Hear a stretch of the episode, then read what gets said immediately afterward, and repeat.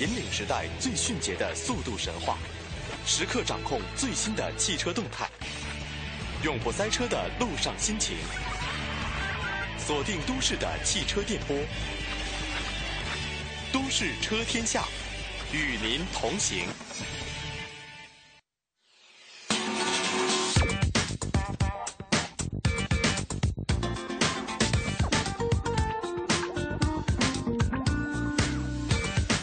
好，北京时间九点零三分，欢迎各位收听中央人民广播电台华夏之声正在为您直播的《都市车天下》，我是邓坤。嗨，大家好，我是大伟。嗯，今天又是一天啊，一周的第二天了。往往这个天呢是最难过的，二和三哈，嗯跨度期嘛。嗯，一般到了周三呢，就叫我们都叫小周末吧，啊因为过了一半了，很有希望了。对，但周二呢，今天坐地铁过来的时候，啊感觉人非常的多，而且大家好像这个春困又开始了啊是吧？啊，春困，呃，这夏天也开始乏。秋乏夏打盹儿，对，啊然，后冬天呢就睡不醒，反正这一年四季就没有清醒的时候了。睡不醒的冬三季是吧？好，那我们呢看一看刚刚播报的天气啊，嗯也是呢不是说特别的晴朗啊，嗯，也希望大家呢出行要注意安全。首先进入到今天的车市风向标。都市车天下，车市风向标。好，关注一组资讯，越来越多的人开始抱怨啊，现在买得起车却不一定养得起。嗯维修价格呢，也是日益成为了车主用车的一大负担了。究其原因呢，主要在于 4S 店维修价格过高，而在高价背后呢，则是整车厂商涉嫌纵向垄断。嗯，继二月国家发改委表态正对汽车配件纵向垄断做外围调查之后，三月初，中国汽车技术研究中心连同维修保险零部件等业内人士共同呼吁，打破整车厂商和 4S 店在汽车后市场的垄断，也推动汽车维修行业的可持续健康发展。嗯，其实这个垄断呢，也是推高了零配件的价格。我们来看啊，一把汽车钥匙弄丢了，如果呢是在 4S 店要两千多元，而汽配城呢是不到两百元就可以配好了。嗯那汽车后市场领域呢，这种情况并非是个别现象，几乎所有零配件在 4S 店的购买都比一般维修企业要贵数倍。其实，在这个背后呢，是整车厂商对汽车配件流通的垄断。嗯，根据业内人士透露呢，目前整车厂商对汽车配件的垄断已经形成了一条利益链。以进口整车企业为例，它向零部件企业采购部件，然后再加价百分之五十到一百销售给 4S 店。4S 店再加价百分之五十到一百卖给消费者，最终一台进口车零部件总价格是汽车本身的三到五倍。国产车型可能会低一些，但加价也在百分之二十五左右，这也是业内人士透露。比如说，我们举个例子吧，嗯一个配件啊一百块钱，那么加价百分之百，二百块钱叫呃卖给了 4S 店，那么 4S 店再加价百分之百，再卖给消费者，那么消费者最终就成为了这种利益链的最终的接棒者，嗯就是而且滚雪球。对，而且还是不能不换，因为其他地方还没有，而且跟他会跟你说，其他地方可能是假冒伪劣的。嗯嗯嗯嗯，对。其实为了让车主得到到这个 4S 店消费呢，整车厂商也是普遍，呃，要求啊上游零配件的制造商呢签署协议，来保证他们提供的配套产品呢不会私自流向售后市场，而只会通过他们向 4S 店供应。正是这个依靠这种对零配件去向的垄断呢，整车厂商得以大幅抬高零部件的价格。嗯哎呀，这个力得多大呀！对，现在很多就是去 4S 店你看车的时候啊，他说我们这个现在卖车是赚不了什么钱了，对因为价格很透明，而且各种优惠幅度也很大。那我就问你们车真是不赚钱，关键是售后和服务。对，那你说你们怎么去去这个赚钱呢？这养活这么多人，这么大店啊，还会说这个你买车之后要装这个什么贴膜啊、嗯啊镀膜啊，然后这个装底盘装甲呀，加这个乱七八糟配件啊，其实最大的一头就是后期的保养和更换零部件嗯。所以第一句话说嘛，买得起养不起。嗯，买得起车，赔不起安了。好，来关注下一条消息。汽车企业呢，在新能源汽车发展方面正在出现前所未有的变化，而单打独斗变为了多方合作。那相关记者获悉呢，北汽新能源日前与京东达成了战略合作协议，双方呢将在战略业务层面达成多项合作和资源共享。嗯，业内介绍说，北京在新能源汽车推广方面采用的是产销研。一体化的战略。早在一九九九年，北京公交集团就和北京理工大学在纯电动公交车研发生产方面展开合作。北京公交集团还与福田汽车合作开发增程式纯电动公交，计划到二零一七年达到一千三百辆左右。那么，根据北汽和京东达成的协议，双方将共同参与新能源普通，啊多用途货车的推广。共同参与新能源冷藏车辆相关行业的标准的研究和推广，共同推动政府及相关职能部门对中国物流快递行业各种新能源汽车标准的制定、落地和执行。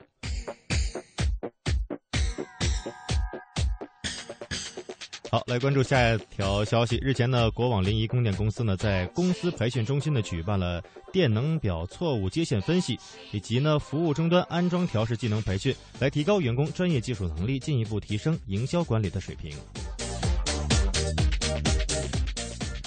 好，那我们再来看一看海马方面的消息啊。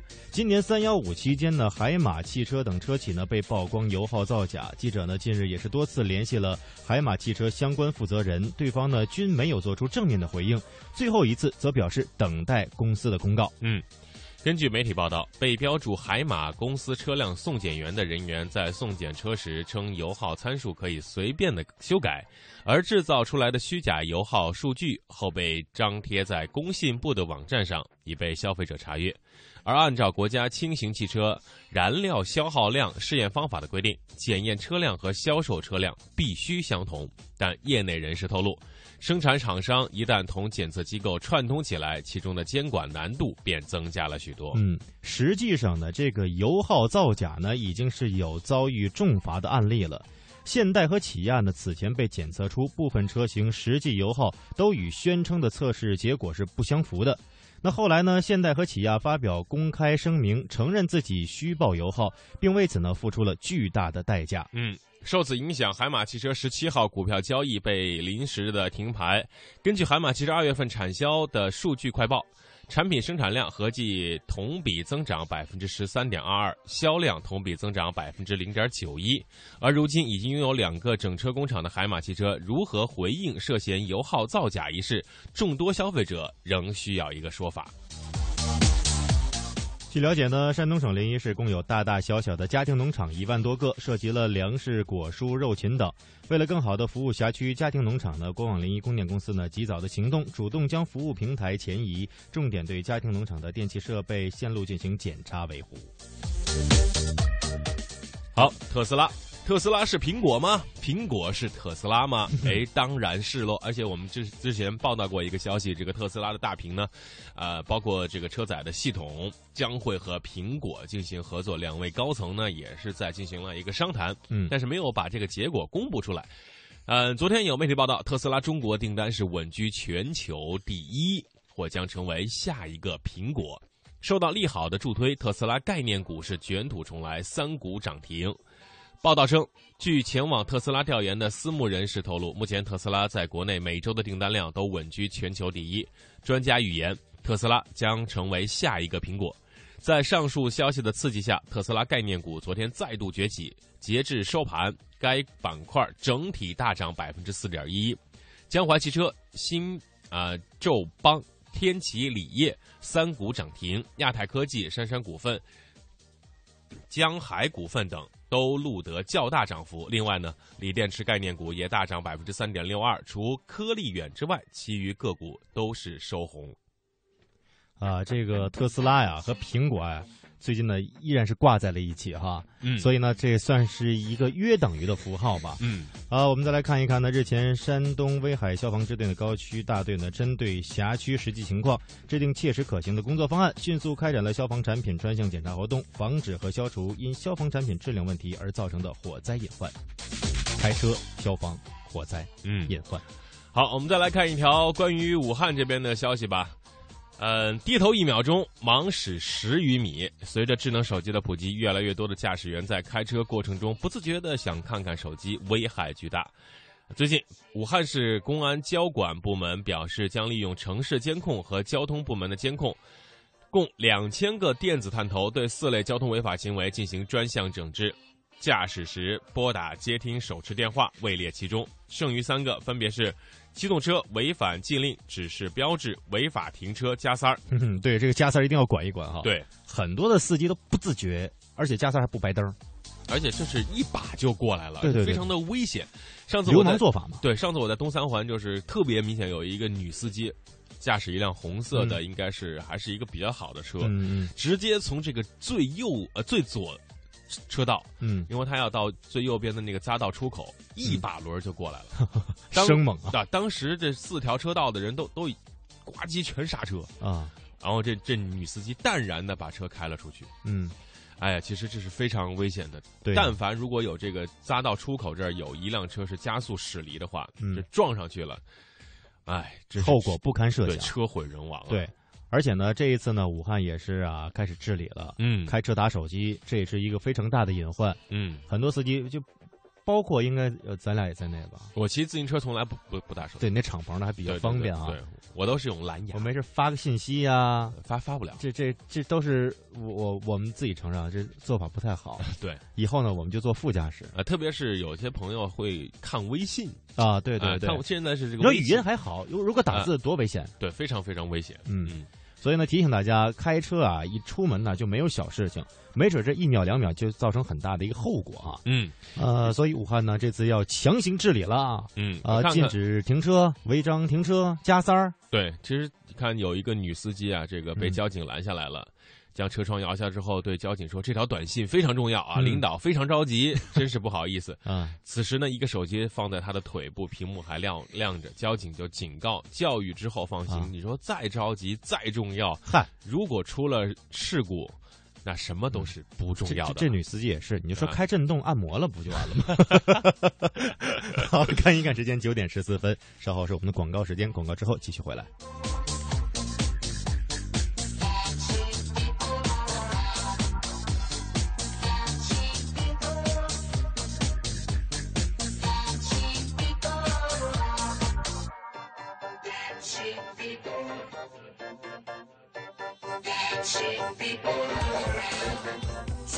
时间发布全新理财资讯产品吗？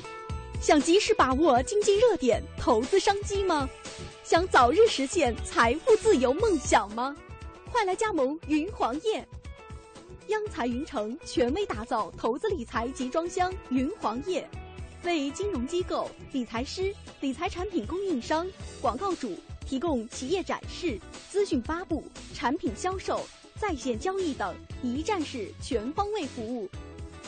登录三 w 点 cnfn 点 tv 或下载央财云城安卓手机客户端，注册成为云黄页会员，随时随地分享权威信息，随心所欲把握投资商机。云黄页口袋里的金融云服务商城，三 w 点 cnfn 点 tv 央财云城，一城在手，财富尽有。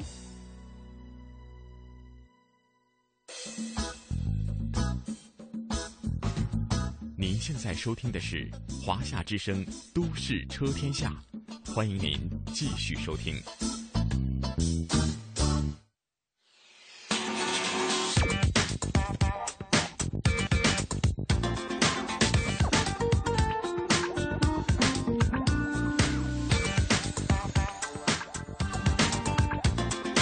欢迎各位继续收听，这里是都市车天下。接下来呢，进入我们的汽车专题环节，我们来关注电动车。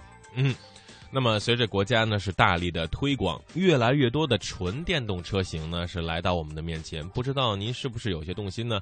那么在北京呢，呃，纯电动汽车是单独摇号啊，把把这个分支拿出来，把这个名额呃让给让出来大家。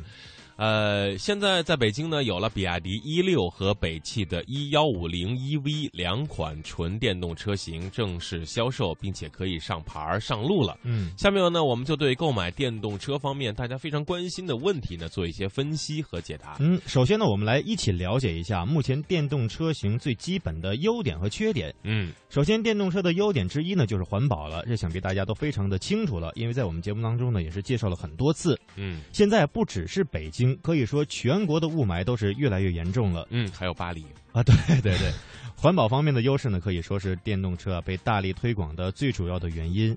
那电动车呢，不需要化石燃料，行驶时完全做到零排放，没有任何的污染物。嗯。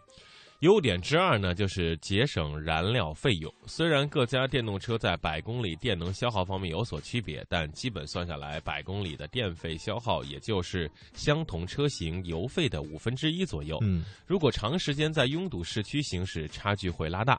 如果以一年行驶两万公里计算，一年省下的油费大概是一万元。没错。嗯，还有下一个优点呢，就是车辆的静音性能更好。这点呢很好理解。如果车型相同换装的电动发动机啊，由于电动机本身的声响是很小的，只有轻微的电流声，尤其呢是在中速和低速阶段呢，车辆的行驶噪音会明显的降低，会显著提高行驶的舒适度，因为没有烦恼的这个声音嘛。对，光是有气流的声音嘛。第四点的优点就是低速扭矩充沛，适合市区行驶。电动机的动力特性呢，与传统的内燃机呢明显不同，最大扭矩和在起步阶段就可以全都爆发，嗯，所以更适合在市区内行驶。即使电动机的功率比较小，日常行驶呢也不会觉得特别的乏力。像特特斯拉，嗯，零到一百公里加速竟然达到接近五秒。四点七、四点八，这一脚下去，对这个速度相对来说，那就是非常的惊人了。是啊，嗯，所以啊，这个电动车呢，还是有它的一些优点的，包括了环保啊、节省燃料费用啊、车辆的性能静音静音性能会更好啊，还有低速扭矩充沛，适合市区行驶。因为市区呢特别的堵车，都知道，尤其是在北京这个地方啊，二环、三环呢堵得也是一塌糊涂。这个时候呢，电动车就显示出它的优势来了。嗯。呃，也不见得都是好的嘛，对吧？这个优点之有呢，这个缺点就会也会产生。呃，这个缺点之一就是续航里程比较少。以目前在北京市场销售的两款电动车为例，北汽 E 幺五零 EV 呢，官方给出的最大续航里程为一百五十公里，那比亚迪 E 六的最大续航里程呢为三百公里。那我们肯定不能等量等这个电量全部用尽再去充电。嗯，那如果再去掉其他部分的。电力消耗实际续航里程也就在最大续航里程的百分之八十左右，那这显然和普通车辆普遍五百公里以上的续航里程呢是没法去比较的了。嗯，说到了续航的电量，肯定说这个这种充电纯电动汽车，咱跟咱手机一样，必须要充电。那如果说这个苹果手机非常耗电，咱们可以买一个这个呃充电宝，但是这个汽车就不行了。目前呢，给电动车充电呢，只能去有限的几个充电站充电，或者是自家有固定车位安装充电桩进行充电。其次呢，充电时间非常长，一般是六到八个小时左右，而一辆普通的汽车加满油也就是五到十分钟。所以电动车的续航里程基本也意味着它一天能行驶的最大里程。而且，据我了解，现在很多的这个小区的物业啊，嗯，嗯，充电桩是吧？对。装安装充电桩持有这个不同的态度，嗯，而且说这个东西呃必须要这个我们物业同意你才能够装，嗯，装完之后这个充电的这个费用怎么来计算？对，怎么去交费？这个是个问题，还有呢，你不能说我天天就只是上班啊，这这方圆几公里之内活动，我还要出去玩吧？嗯嗯，万一我走远了该怎么办？我 回不来了。对，如果我要说从这个广州开到这个武汉去，呵，这我这高多少次电？对，我的高速怎么办啊？我不能，我不能说把这个电线 就架我车上吗？啊，对。来个充电宝啊，这还是有很大的弊端的。嗯，那缺点之三呢，就是购车价格是有点高啊。以北京市场销售车型为例，比亚迪的 E 六的车辆销售价格呢在三十万左右，去除各项补贴之后，实际售价也在二十万元上下。那北汽的 E 幺五零 EV 的厂商售价呢为二十三万元左右，去除补贴之后，实际售价呢在十三万元左右，和同品牌的类型车相比呢。都有接近一倍的价格差距了。嗯，因为关键的这个核心部件就是它的电池，这电池。呃，如果续航里程高的话，这个价格肯定会上去。你看特斯拉的起步价是七十五万，嗯，当然很多买这辆车的人都不会说只买呃就低配的基本版本的，那你加个这个加个那个就达到了一百多万、九十多万。对，那么相对于普通的传统的这个能能源车，比如说汽柴油车，九十万，那就可以买一个相对来说很好的豪华车型了。嗯嗯，还有一个问题就是。电动车投入的时间、使用时间很短，还有一些不确定的因素。任何事物都有一个发展和成熟的过程。纯电动车作为刚刚进入我们生活的产品，后期使用过程肯定会有一些问题需要完善。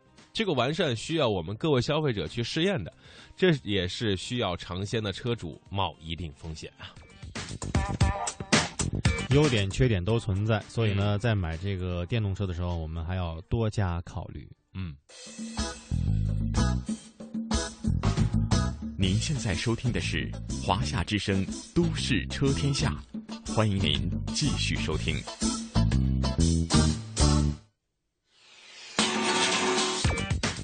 其实了解完车辆的优缺点呢，如果您还是抑制不住内心的冲动，那我们呢就要进入买车阶段了。嗯，下面呢就和大家来了解一下购买电动车的流程啊。这里我们需要说明的是呢，因为这个目前各地方的新能源车的政策呢还不尽相同，所以呢我们以下所介绍的这些内容呢都以北京市场为主啊。涉及的内容呢大部分也是采集于在已经在北京出售的这个电动车啊。我们还是拿比亚迪和北汽的 4S 店来作证了啊。嗯。刚才我们也说到了，第一个问题是购买电动车是否也需要摇号啊？刚才我跟坤儿也说到了，嗯，呃，北京呢是把这个电动车摇号是单独拿出来。二零一四年购买电动车需要参加摇号，不过好消息是电动车有自己单独的配额。二零一四年全年配额是两万个，分配给个人一万个，折合每个月大概是一千六百六十个。二零一四年第一期摇号个人新能源车指标申请数量是一千四百二十八个，每个申请人可以直接拿到指标。哎呀，太爽了！所以在这方面和传统车型的比优势还是非常大的。因为现在传统车型大概是一百一百三比一，嗯嗯，反正概率非常小啊。这边是每个月给你一千六百六十个六十个指标，买去吧啊！然后你申请人只有一千四百二十八个，所以很多朋友都把传统车型的这个指标拿出来了啊！我我不在这个传统的这个池子里去摇了，我把指标放到新能源车里头去。没错，但是需要注意的是什么呢？嗯，这个新能源车辆指标啊，只能用于购买北京市新能源目录中已经公布的车型。到目前为止呢，已经有七款车型是加入其中了，分别是比亚迪的 E 六、北汽 E 幺五零 EV、江淮和悦 iEV，还有北汽 C 七零 GB，还有比亚迪的腾势、华晨宝马之诺和上汽荣威 E 五零。不过，像大家非常关注的车型呢，呃，有一个叫什么？特斯拉哈，嗯，特斯拉哈，特斯拉对，并不在其中。那另外呢，电动车指标在进行车辆置换的时候呢，依然只能选择目录中存在的车型。嗯，其实这就是国家在鼓励个人去购买纯电动汽车了。呃，问题之二，验车上牌手续和普通车型是否相同呢？两家 4S 店的人员都表示，验车上牌手续和普通车型完全相同。而且，由于电动车为国家免检车型，所以验车手续非常简单。4S 店也有相应的验车上牌的服务，准车主们这一点完全不用担心。嗯，问题之三呢，就是是否可以贷款购车？厂家是否有自己的金融公司呢？电动车目前呢和普通车辆一样申请银行的正规贷款，不过呢，比亚迪和北汽呢都表示目前还没有自己的金融公司。至于贷款能否申请下来呢，主要还是取决于银行的。嗯。车辆购置税、保险费、养路费等税费问题如何缴纳？车辆购置税和保险费都要按照原车价缴纳。不过，北汽的人员表示，保险费可以按去掉补贴之后的价格缴纳。普通的一幺五零第一年保险费用大概为四千元，而电动车型的费用为七千元。当然，也值得电动车主高兴的地方，由于电动车没有排量，所以按排量每年缴纳的车船税啊就没有了。嗯，另外，由于现在养路费也都包含在了油费中，不用加油，自然养路费也没了。哎，而且呢，我们经常会提到两个字“补贴”，补贴。那这个车辆是如何进行补贴呢？我们也来看一下，电动车的价格补贴呢，分为国家补贴和地方补贴两部分。那除此之外，厂商也有可能给予一些呢相应的补贴。根据续航里程的差异，补贴的金额也会有不同。目前北京市场的补贴金额与国家的补贴金额是相同的。那电动车的使用过程当中，最需要解决的问题，还有呢就是充电问题了嗯啊。我们接下来也再说一说这个充电啊，嗯，呃，如何充电？对，目前主要的充电方式大家都知道，就是安装固定的充电桩，或者到已经建成的充电站去充电。嗯嗯，北汽的人就说呢，目前购买电动车可以赠送一个充电桩或者相应的电费，价值一万元。不过，安装充电桩必须要满足的就是私家的固定车位。之后，国家电网会上门免费安装充电桩。另外，也有一部分车主采用是家庭普通二百二十伏电源插座充电，但除了部分平房住户，一般家庭很难实现。比如说，你们家住在十二楼，嗯，你要线儿长一点啊，这这得甩多长的线下来，而且有危险啊！你把这个车放在楼底下充着电，然后楼上睡着，万一有一个人走路吧唧给你绊下来了，嗯。电到人家，所以以后盖房子呢，一定要盖低一点的，嗯，买高 买高高层的都不就是能买电动车。这。这楼一共有二二十层，啊。地面两层，地，哎地呀下，十八层，你说这啊，就不再说了。啊，那我们再来看一看问题之二，就是充电需要多长时间？那以这个北汽 E 幺五零 EV 为例呢，如果采用三百八十伏的电压的快速充电桩来进行充电，将电池充满的仅需要一到两个小时。不过快速充电桩的数量比较少，并且呢，个人家庭中也是无法安装的，所以使用起来呢并不太方便啊。如果是采用普通的二百三十伏电压的慢速充电桩进行充电呢，就需要六到八个小时了。这也是个人私家车位可以安装的充电桩的类型。如果是直接采用了家用的二百二十伏电源进行充电的话，充电时间则会超过十个小时。嗯，平常就开五个小时，充电就充十个小时。这这这有点费劲了嗯啊！电费怎么算呢？为电动车进行充电，每度的电费大概在九毛钱左右。家中如果安装充电桩的话，也会单独计费，不会计入到家用电表的总电费当中。充满一辆电动车需要消耗的电量大概是二十五度，二十五度大概就一块钱一度吧，也就是二十五块钱就可以开个一百多公里。嗯，和汽油相比呢，价格还是很有优势的。对呀、所以呢，采购电动车呢，我们还需要按照自己的意愿和考虑方方面面的原因啊。嗯，好看一看时间，九点二十九分，您正在收听的是中央人民广播电台华夏之声的《都市车天下》，我们在广告之后继续为大家服务。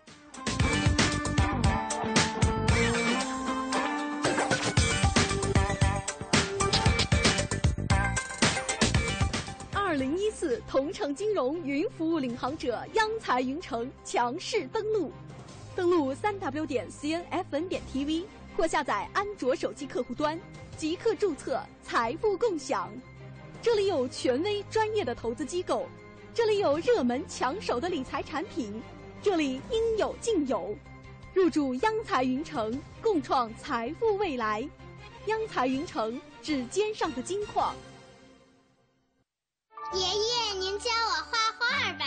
好啊，这画的是什么呀？这是爷爷小时候住的小木屋啊，那这个呢？是你爸爸住的大瓦房啊。你看看，它可比我住的小木屋好多了。爷爷，爷爷，我来画今天住的高楼大厦。您看我画的，将来我们的房子要比画里的还要好。百姓在幸福中憧憬，梦想在追求中实现，美好生活，我们的中国梦。讲文明树新风公益广告。我们都有一个梦想。中央人民广播电台香港之声携手香港青年交流促进联会，共同推出“梦想舞台二零一四”，为你的梦想加油助力。即日起至四月十一日接受报名，分享你的梦想故事，角逐共十五万港币的圆梦启动金。让我们为你的梦想筑起平台，为你找到逐梦的同行者，为我们的梦想注入生命力。详情请关注中国广播网，三 W 到 CN 二到 CN，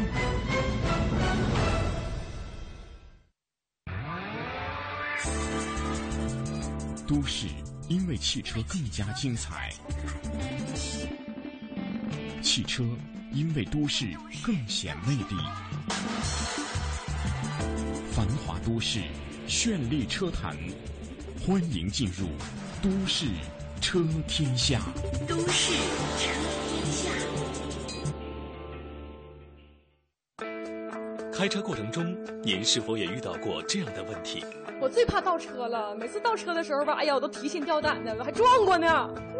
四 S 店收费太贵了，我刚出来，刚收了我一千多。哎，兄弟，能帮我个忙吗？帮我换换轮胎。明明白白的爱车常识，实实在在的用车宝典，清清楚楚的养车账本儿，汽车小课堂，现在开讲。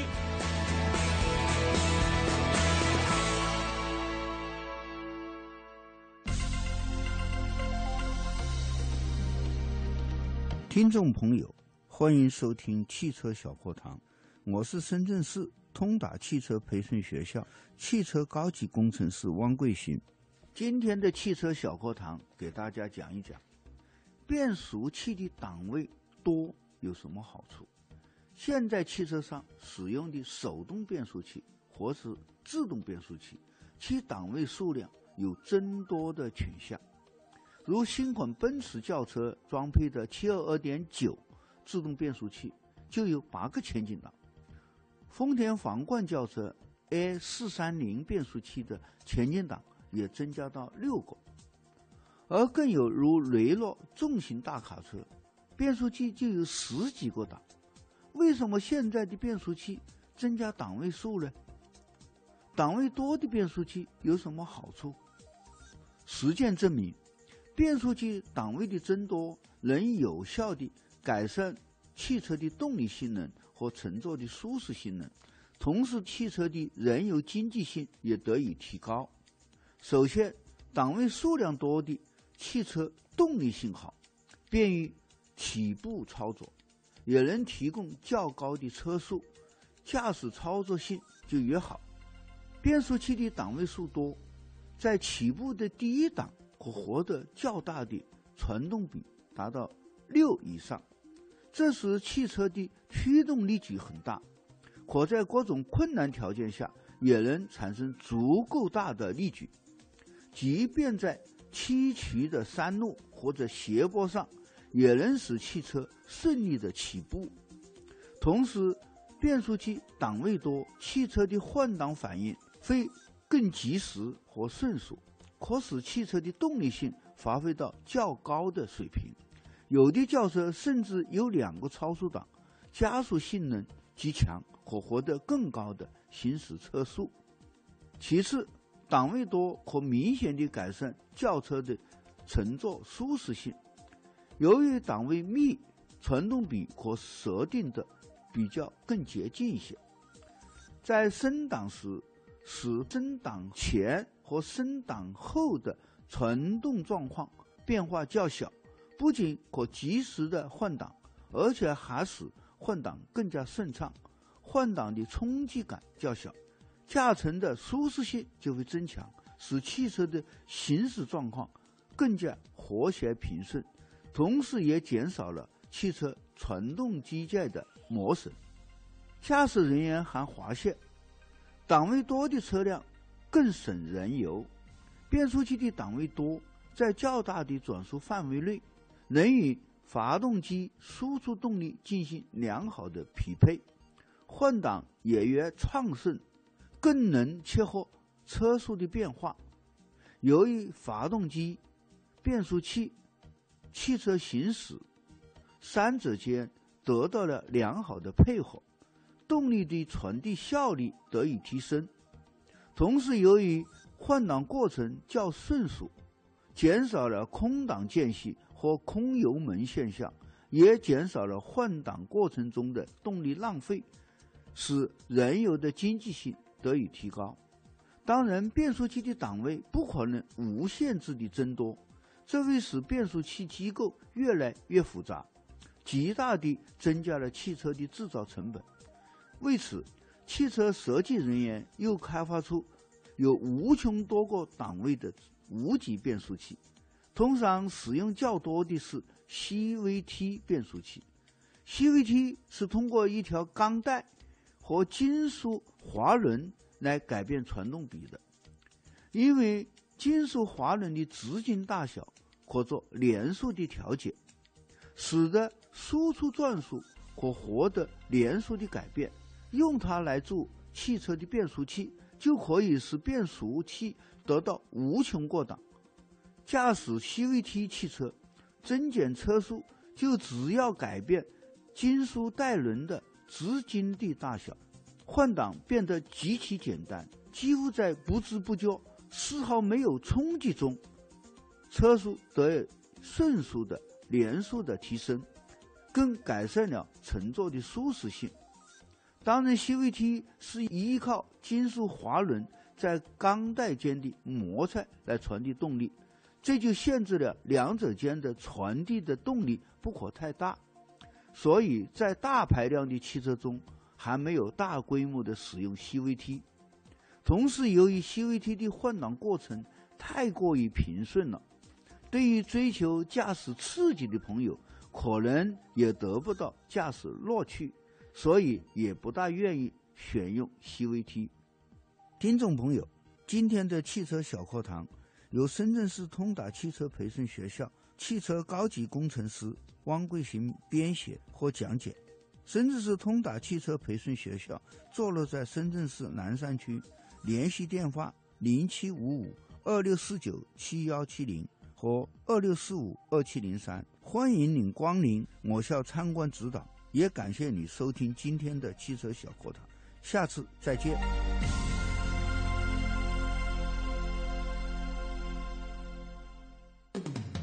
汽车小课堂聘请深圳市通达汽车培训学校的专家做客节目讲座。深圳市通达汽车培训学校坐落在深圳市南山区，是专门从事汽车技术类的培训机构，开展有汽车维修多工种的初中高和技师各层次的培训。联系电话：零七五五二六四九七幺七零二六四五二七零三，网址是三 w 点 sztdpx 点 com。汽车小课堂，我们下一讲再见。到了我们的汽车试驾环节了，在小课堂之后啊，那今天呢，在节目中的试驾的是一款非常亲民的车，而且呢是很多朋友已经拥有的车，来自于上海大众的新朗逸。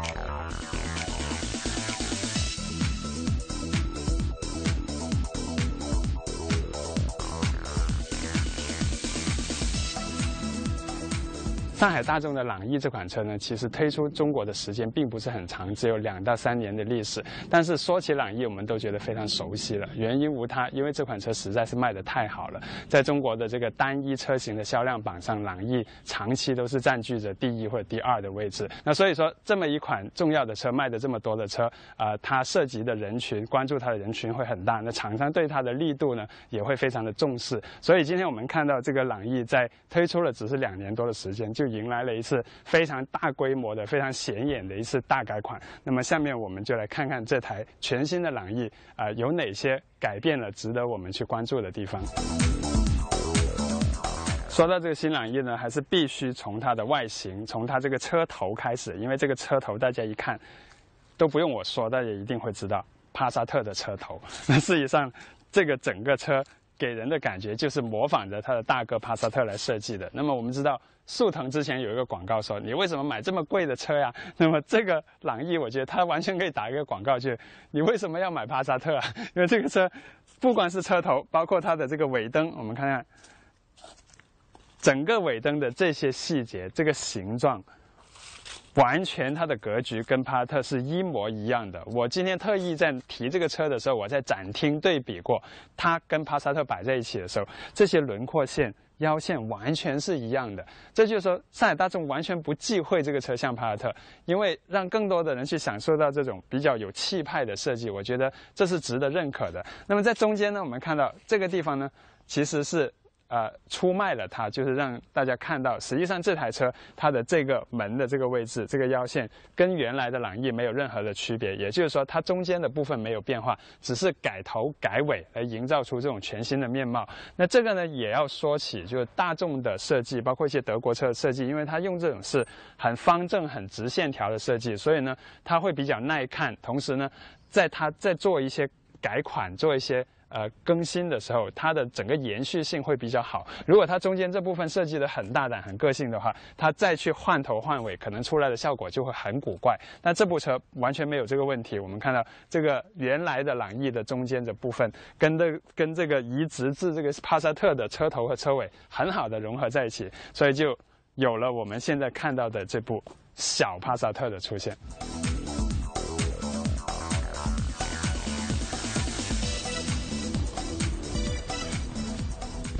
好，既然外形都做的这么像帕萨特了，那么内饰也就不差这么一点了。还要把这个整个仪表台，我们看到现在整个风格就已经一改原来的朗逸的那种。原来朗逸这个地方是圆形的出风口，就还带有一点点活跃感。那现在这个不是了，完全变成一个。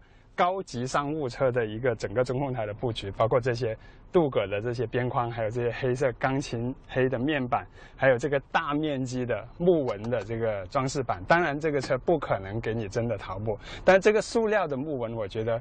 在同级别、同价位的车里头，它的无论是色泽还是说这个纹路，其实都还是做的比较体面的。那么在整个车的做工用料上，我觉得啊也挺工整的。那么在用料呢，你看看它这些，毕竟是一个经济型车的用料是比较硬的，但是它这些纹路看上去也挺像我们的帕萨特的那种真皮或者说是软胶的那种纹路。那么整个车。呃，给人的感觉当然是比原来要商务感更强，精致感更强。我觉得基本上已经可以比得上呃一些二十万的车的这个内饰，就视觉观感上来说。那么还有一些功能性的变化啊，也是很好的。比如说它这个新的导航系统呢，我们看到它的整个界面呢已经变成一种圆形的一种界面哈。这个界面是以前。啊，大众的这个旧的系统是方形的，那么这个是新的系统，我们之前在西雅特的车上见过。这个系统其实是更容易操作，也更活跃一点。在功能性方面，我看到也有一些值得表扬的地方，比方说原来的朗逸它的这个手枕的位置，这里是呃手枕放下来之后是会影响这个手刹的操作的。然后这个新的朗逸呢，这个地方就完全设计成跟帕萨特一样的，就一个。比较正常的可以前后移的方形的手枕，而且不论怎么移动都不会影响这个手刹的操作。同时杯座呢也设计成这种更大的方形的杯座。那中间这里呢还有一个格子，这个格子看起来是一个比较奇怪的部件，但是我们放下去之后呢，发现正好这里呢可以放一个 iPhone。那可以说设计师是很有心思的。那么原来的一些优势也保持了，比如说它这个侧面的门壁板非常的大，可以放很大瓶的饮料。那么在这些呃像门拉手啊，像这个后视镜的调节啊，这些都是很典型的大众的非常传统的设计，所以熟悉大众的人坐上了这个车都可以感觉到呃一切都非常自然。前排的坐姿呢是稍微高一点点的，所以看出去能看到一点发动机盖，整个的视野感觉非常好。那么方向盘的大小也很适中，我们这台顶配的是还用了这个比较高级的真皮的方向盘，这个款式也是。呃，跟原来的朗逸不一样了，是新一代的大众的方向盘的款式，握感非常好。那么这些车灯啊、雨刮啊、后视镜的控制啊，这些东西都跟大众的全系家族是一样的，所以说有一种很浓烈的呃新的新一代的大众车、德系车的这种风格。唯一我有点不满的呢，是这个新的完全款式和帕萨特一样的后视镜，它的尺寸呢确实稍微小了一点。其实我看到在这个后视镜跟 A 柱之间呢，这里有一大片空间是被浪费掉了。如果这个后视镜能够这样做过来，它的面积就会大很多。那实际上现在这个后视镜往外突出的尺寸还是比较大的，只是镜面太小了点。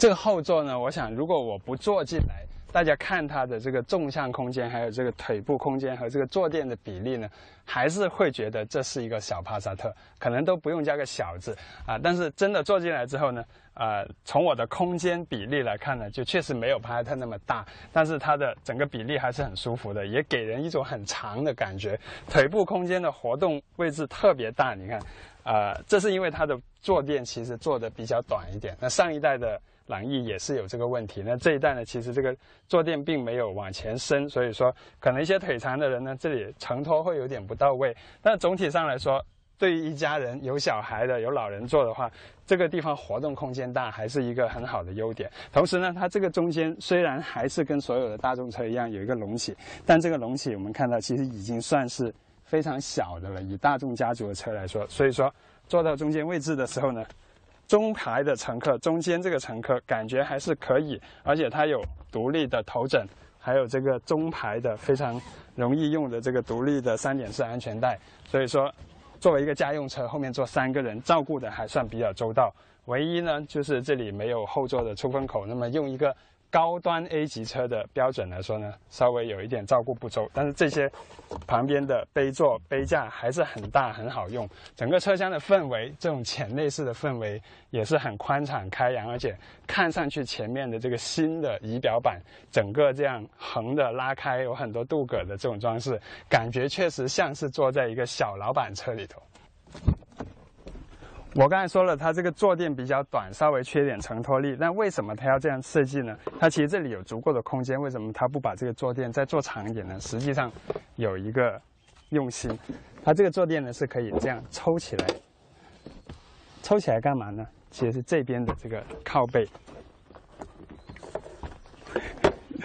可以把头枕卸掉之后呢，这个是一个。四六分割放倒的一个靠背啊，好，这靠背可以完全放到全屏。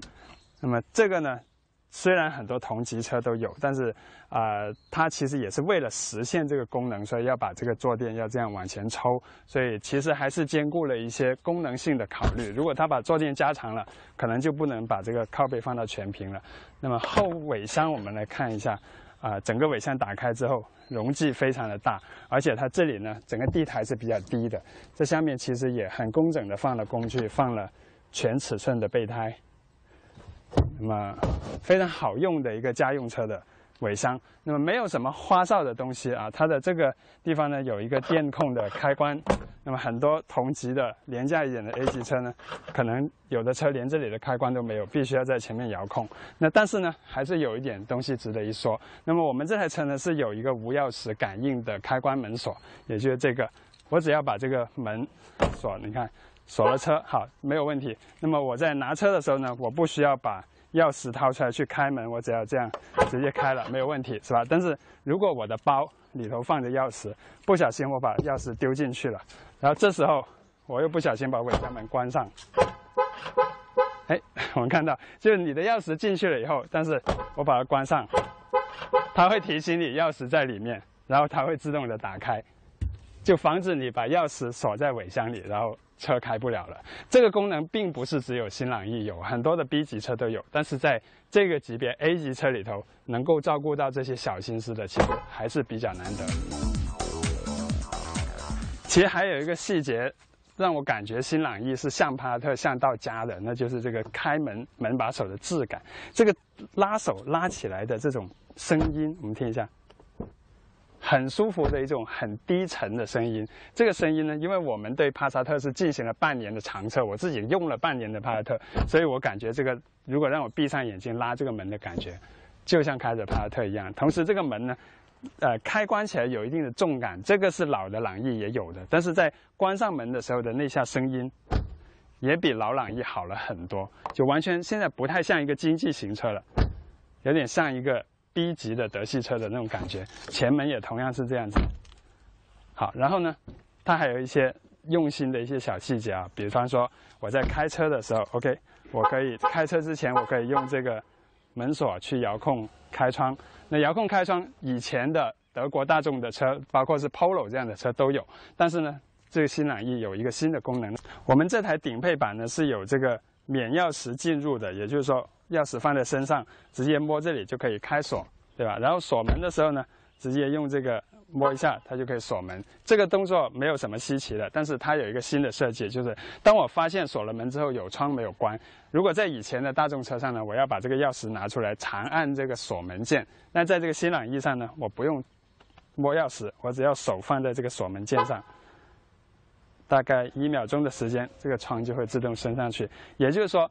发现没有关窗，也不用把钥匙拿出来。这个功能其实是非常实用的，因为我们习惯好的人，可能在每次熄火之前会把车窗全部升上去，但经常你总会忘记了有窗没有关，可能有时候下了车锁了门才发现有窗没有关，那这时候你要上车重新启动，这是很麻烦的一个事。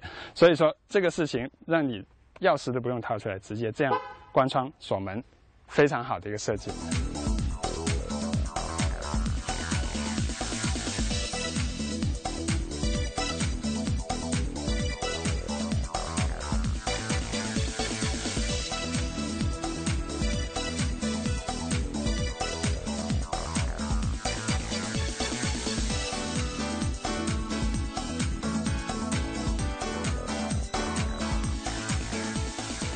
新朗逸其实并不是一个真正的全新车，它的底盘动力系统其实跟原来都是基本上是一样的。这个车坐上来，一切都那么熟悉，一切都那么容易上手、容易操作，视野非常好，啊，整个车开起来也很畅顺。